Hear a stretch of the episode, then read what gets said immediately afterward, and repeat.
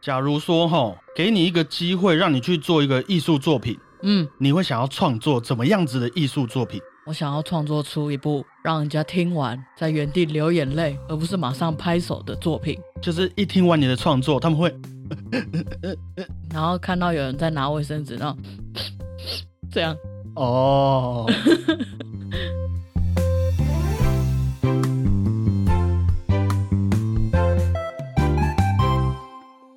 大家好，我是主播 Blue Tom。大家好，我是欧亮果鹏。没想到啊，我们那么快就要聊到第二位霸王级指挥了。在上个礼拜，我们有提到指挥家托斯卡尼尼还有福特万格勒对，这两位同时代的指挥大师，常常会被拿来做比较，没错，个性上啊，音乐上都是。嗯，还记得记得好，那今天呢、我们就来分享福克万格勒的故事给各位啊。好，虽然我已经讲了，不过我们照惯例，国鹏来吧。今天的主题是什么呢？今天的主题就是一八六六年一月二十五日，福特万格勒的生日福特万格勒啊，是一位出生在德国柏林的指挥家，啊，同时也是作曲家。嗯，他的妈妈是一位画家，爸爸呢是一位著名的考古学家。哇哦，这个成长背景，各位可以想象一下，不管是有关于大自然的知识，还有人类的艺术文化，都有受到相当的熏陶啊。天呐，全方位哎，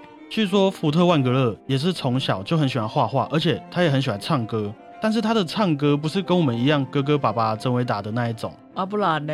他是会自己唱出一段他自创的旋律，听说还很好听。哇哦，后来他的妈妈就开始教他怎么把这些旋律记录下来，怎么看豆芽菜啊，怎么样写五线谱，然后他就开始作曲了。哎啊，他妈妈不是画画的哦，其实这个音乐知识大家还是有的啦。哦于是小时候的福特万格勒啊，也因此立志当一位作曲家。后来呢，福特万格勒一家搬到了德国的慕尼黑，嗯非常漂亮的一个地方啊。嗯，那边的森林还蛮漂亮的他也开始和一些非常厉害的老师学习音乐，哦，当然也包括作曲课、还有小提琴课等等。这些老师也开启了福特万格勒的开关啊呐、哦，让他对古典音乐家产生了很大的兴趣。在这些课余时间啊，福特万格勒也都会开始研究起这些音乐家的乐谱，还有音乐，尤其是贝多芬呐、他非常喜欢贝多芬，虾米，所以他也研究的特别透彻。哇哦，把他的考古学家的遗传拿出来用，哎，对，有点结合的感觉。对啊，可以回答一下你上个礼拜的问题啊，我们都会觉得人家身世很好嘛，嗯， 不过人家也是有做到相同的努力啦。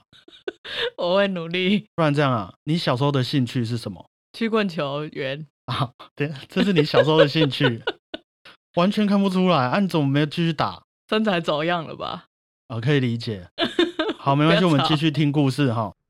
但是啊，虽然经过了这些努力，福特万格勒创作的作品其实没有受到多大的回响。啊，他自己也知道，在这方面他有一些不足啊，于是他就把重心转向了指挥这个行业。他在逃避吗？他在选择，哦，跟我一样不打曲棍球。对，好，到了他二十岁左右，他也第一次的以指挥家的身份登台。二十岁就登台，虽然在指挥的技术上啊没有那么的纯熟，哼，甚至啊有些乐团团员都觉得，哎、我们这场音乐会是不是要毁在这个年轻人手上啦、哎呦，好坏哦，很坏啊，因为他们都是很专业的音乐家嘛。哼，不过福特万格勒还是依靠着他对乐曲的理解啊，传达给了乐团团员们他对这些音乐作品赏析之后的那个美感。哦，最后那一场演出也是成功落幕，受到许多的好评啊呐、哇，长大后的福特万格勒他自己也有说过，有许多人啊看到我的指挥手法的时候，他们会无法理解，甚至会觉得我在装模作样。但是乐团却也没有因此零零散散，反而演奏的非常完美啊。嗯，因为啊，重点不是在于我有没有打出拍子，有没有做到一般大众认为的指挥家应该要有的动作，而是我的指挥是依附在音乐上面的。哦，你如果跟我一起感受我的音乐，你就不会认为我的指挥你看不懂，你就也能跟我一起完美的演奏音乐了。哇，听起来很悬呢。我觉得这应该是大师的解释方法。啊哈，大家有兴趣的话，可以去找他的书来看啊，我也会把书名打在资讯栏里面哈。嗯，好，福特万格勒经历过这次完美落幕的首场指挥音乐会之后，他的指挥生涯也正式起飞了啊。那种在当时充满戏剧张力的指挥手法，也让他在许多城市的乐团有着指挥的席位，包括曼海姆、 Mannheim、维也纳， Wien、还有柏林。 Berlin，哎呦，很不错哦。他也摇身一变啊，成为了当今首屈一指的霸王级青年指挥家啊。哇，那接着呢，故事就接续到了我们上一次提到的希特勒取得政权这件事情。啊，上礼拜我们说，同一个时代的另外一位指挥托斯卡尼尼，啊，他用行动来拒绝德国拜鲁特音乐节的邀请，直截了当的表示他反对法西斯主义的决心嘛。嗯，今天说的这位德国指挥家福特万格勒，却留在了纳粹统治底下的德国，为他们演奏音乐会。其实福特万格勒本人啊，也非常不喜欢纳粹的做法，啊，他也有公开反对过那些民族主义的政策，啊，但是他同时也受到了希特勒的委托，强烈的希望他能够在德国继续为德国的文化奉献。哇，我们可以试着想象那种情况吼，假如说我们原本都是好同事、好朋友，对，一起在音乐之路上打拼的好伙伴，嗯，结果今天遇到了让社会动荡，大家都认为是一个不公不义的政权，那同事们纷纷选择离开，你却和他们站在一起，那你是不是一定会受到同事们相当大的抨击？对啊，这是背叛的概念呢。你一定会被骂爆嘛？对啊，留在德国的福特万格勒在当时就是受到了相当多的舆论的指责还有批评啊。嗯，又加上福特万格勒不是一个很擅长跟人家辩论的人，没有那么善于表达，嗯，所以他也没有做太多的解释。我在做功课的时候也会看到有好几张照片是福特万格勒在指挥音乐会，然后旁边的那个布幕上啊就有大大的纳粹的那个 logo。嗯，这个针对福特万格勒的舆论压力啊，直到第二次世界大战结束之后，才慢慢有人开始愿意出来和大家说出这段时间的真相。其实，福特万格勒在纳粹执政的时期啊，为了确保他身边的许多犹太音乐家的安全，啊，时常直接用金钱资助他们的生活，哦，甚至帮忙他们可以去其他比较安全的国家生活。感觉可以拍电影哎。对啊，虽然没有那么可怕，但是有一点像辛德勒的名单那样。对啊，对啊，嗯，所以是有非常多的犹太音乐家非常感谢福特万格勒的这个决定的。哦，福特万格勒经过了许多的审判程序，禁止他演出了两年之后，直到一九四七年，福特万格勒六十岁左右，他才能够重返指挥台上继续指挥。哇，应该是一段很煎熬的时光吧？有一张照片啊，就是当时的福特万格勒和犹太裔的小提琴家曼纽因的照片。啊，就是他第一次重返舞台上指挥的时候，你看那个照片就可以看到他们在谢幕的时候，两个人都是笑得很灿烂的那一种。一种标签被撕掉了。对比他在纳粹时期的音乐会照片，都臭脸，很严肃的在那边指挥，嗯看得出来福特万格勒心情上也是放松了许多啦，嗯，这个内心的压力终于被释放了。没有错啊。在这段日子啊，也因为这个录音技术的进步，福特万格勒也开始记录下许多他自己的作品。嗯，直到一九五四年的十一月三十日，福特万格勒因为肺炎而过世，享年六十八岁。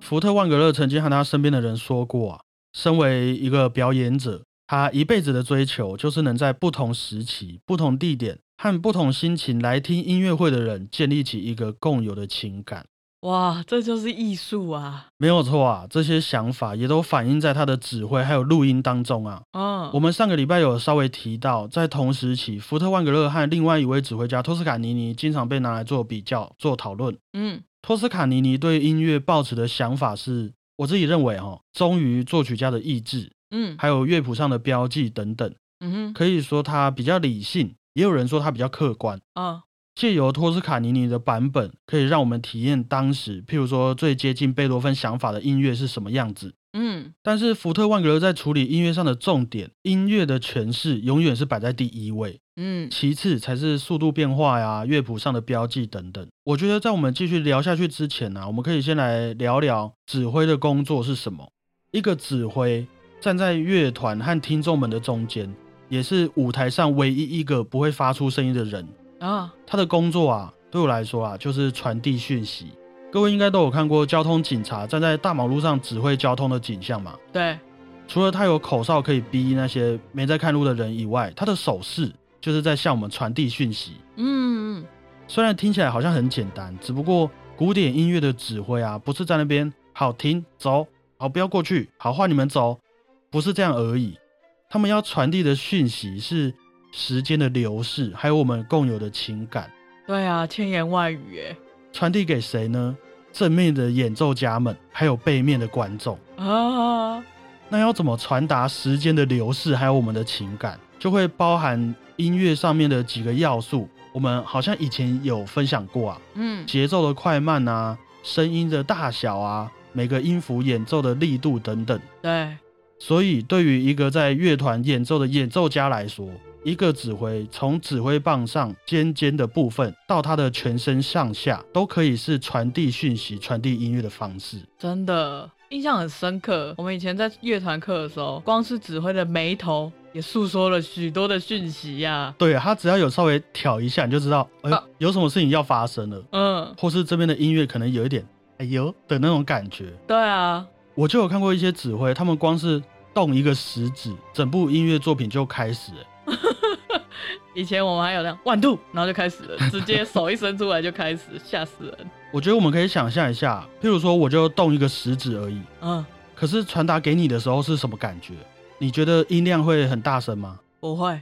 你觉得第一个音的力度会很强吗？不会，你觉得这是一首军歌激昂的感觉，还是比较有可能是一些圆舞曲或是流动性很高的歌曲？应该是圆舞曲流动性高的歌曲。所以也因为这样啊，不同出发点的指挥表现出来的音乐，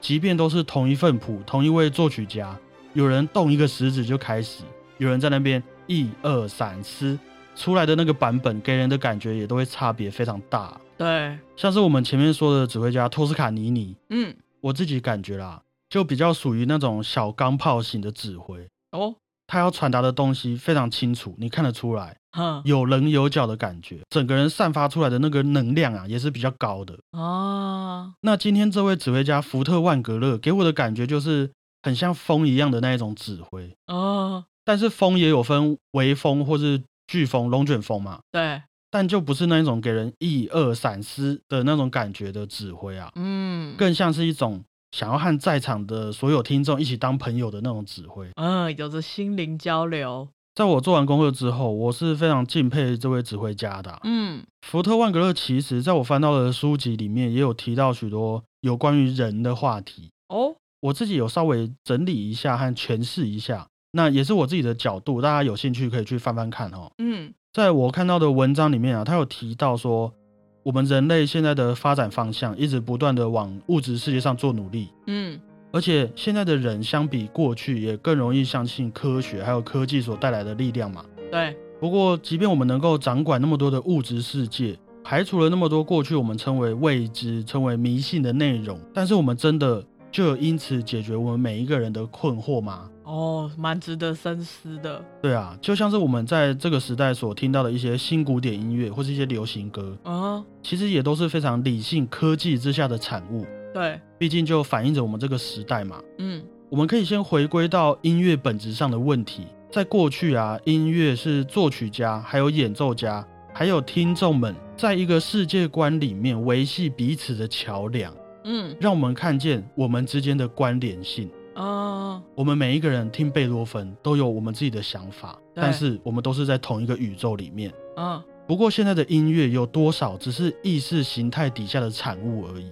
甚至啊，有大多时候我们不是在讨论音乐，而是在讨论它带来的意识形态，有一点变成像是一种讯息啊。嗯，那这个意识形态也让我们今天的音乐分成了两种，一种是媒体上大家会拿来讨论的，一种是实际上在音乐厅里面演出的。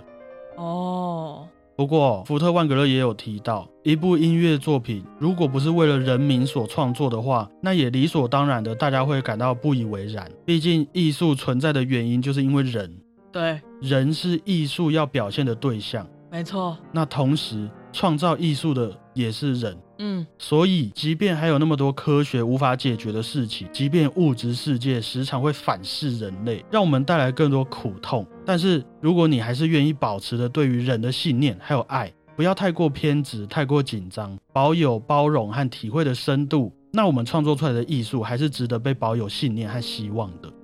哇，以上也是我看完相关资料之后我自己的一个感想啦。嗯，我觉得他愿意和大家讨论这些事情，以我们这个时代的标准来说，就是一个艺术工匠和一个艺术大师之间的一个区别吧。真的，从他这番话的解释就可以想象得到，他的音乐里面是富含了非常多东西吧。对啊，没有错。那听完今天福特万格勒的故事，你有没有什么比较不一样的感想呢？我真的觉得音乐是为了人，这个讲得非常好。非常感动，是不是？对啊，我还在那个情绪里面。有啊，我听得出来啊。好啊，我就不打破你的那个情绪。好，让我静一静。我觉得其实，在某方面来说，在这个科技发达的时代，我们也都和指挥一样，是一个传达讯息的人。嗯，那希望啊，各位在听完这两集指挥的故事，了解指挥的工作内容之后，以后在传达讯息的时候，也能三思而后行哦。哦，毕竟我们这个节目的主旨是什么？我的天呐，我的天呐！